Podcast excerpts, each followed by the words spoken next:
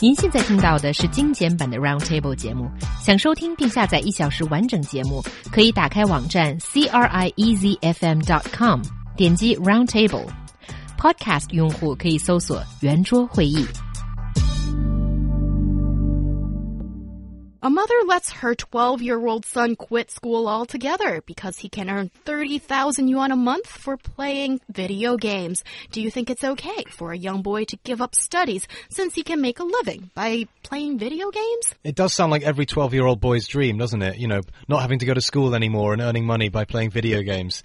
Um, but uh, yeah, I, I, can see how this might be a somewhat controversial issue. It, it's amazing to me the rise of like esports and online gaming and everything, not just in China but in other parts of the world. Mm. That you know, it's actually now a, a, living for some people, and it's a job, and people earn money from doing this. I mean, it's been reported that this boy earns you know over four and a half thousand dollars a month just by playing this game. He, he signed a contract with. Uh, this one particular online streaming platform, uh, where you know they have online viewers uh, you know, watching him play this game, you know, as he's doing it, sort of uh, as live. Um, I can't think of a nerdier, geekier, socially just um, averted way of a job.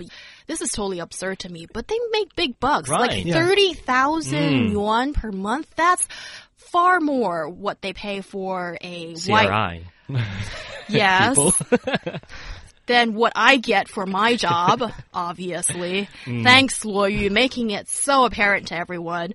And also just white collar jobs in general. Mm. Yeah. Yeah. Mm. So what do you guys think? Is it okay? I think it's, you know, quite a bit of a trade off here. For one thing, actually, this mother is breaking the law. According to the law of compulsory education here in China, it stipulates that all the people, every individual is entitled to have these compulsory education for nine years. And this schoolgirl is only 12 years old. And schoolboy. Schoolboy, sorry. And he went to the vocational school and obviously he hasn't finished the schooling yet. However, if you see what the mother, the boy's mother has said, it's a very nice gesture because his mother said, you know, we just hope our kid to grow up happily. And if he can realize his dream, we all back him up. So I think, you know, people have to change our traditional mindset. After finishing this nine year compulsory education, he can do whatever he mm -hmm. wants. And he's really gifted and talent mm -hmm. in this esports. We have millions of new jobs created in modern society. For example, we have this 酒店试睡员 hotel sleeper for those people who inspect the quality of the service provided mm -hmm. by hospitality industry, yes. be it a resort or mm -hmm. hotel, and you rate them. Also, we have these Wang Hong, right? Internet celebrity. They sells millions of clothes on the internet and they earn big bucks as well. Okay. Thanks for telling us that there are a lot of new jobs that have been created in this, well, economic climate. I think that's the kind of news we really do want to hear. Mm. Um, I just like to revisit the part you talked about, Luo Yu, what the mom said. All we want is this boy to be happy. I mean, that statement alone there's nothing you can say against it. But I wonder, if you look at the, the whole story and a mother saying this to her 12 year old son, isn't it a little bit irresponsible? Sometimes it's very easy to say yes to your kid, but he's only 12. And isn't it his mother's responsibility to think a little bit further for him?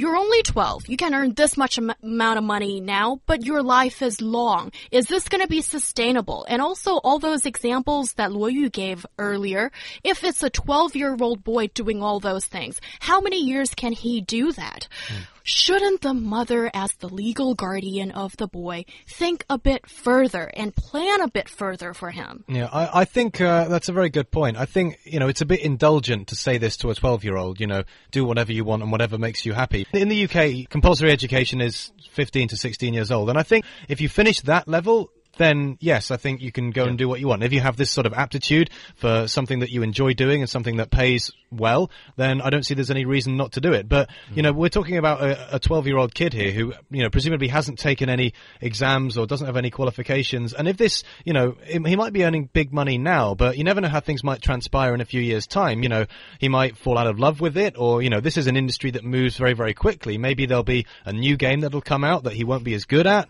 uh, and maybe he'll, he'll just fade into obscurity. And then all of a sudden he'll find one day that he's got no backup because he's got no qualifications. It's like the, the nearest thing I can think of is, you know, if you're very good at sport or something and you get signed up to a, like a football team at a very young age and you think, oh yeah, I've made it and whatever, and maybe you get a very bad injury and then you can't play football anymore. Uh, and if you don't have any qualifications because you didn't pay attention in school because you thought you were going to be a footballer for the rest of your life, then all of a sudden, you know, you're rather stuck and you're on your own. So, you know, I do think it's important, even if there are these sort of riches on offer, that people take a, a look at the bigger picture here. The most important thing is, you know, this boy, when he's indulged and engaged in his gaming industry, he's not shy and he's not bad tempered. He's outstanding performers and that's very important for the growth pattern psychologically for a human being.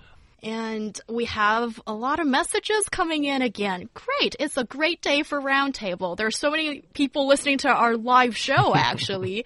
oh, hello, Huang Hongchang, mister. Haven't seen you in a while. He says, I've seen that kid play the game and he plays well. Oh, and I think a 12 year old Oh, really? boy can't plan out his life in such a young age. Also, a E player will reach his or her peak at around 23 years old. And after that, his life would sort of go down in a spiral when it comes to professional game playing.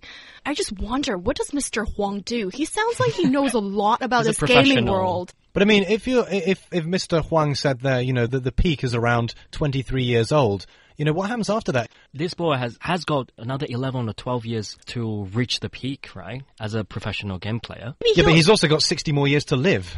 Yeah. What's he going to do for the rest of his life?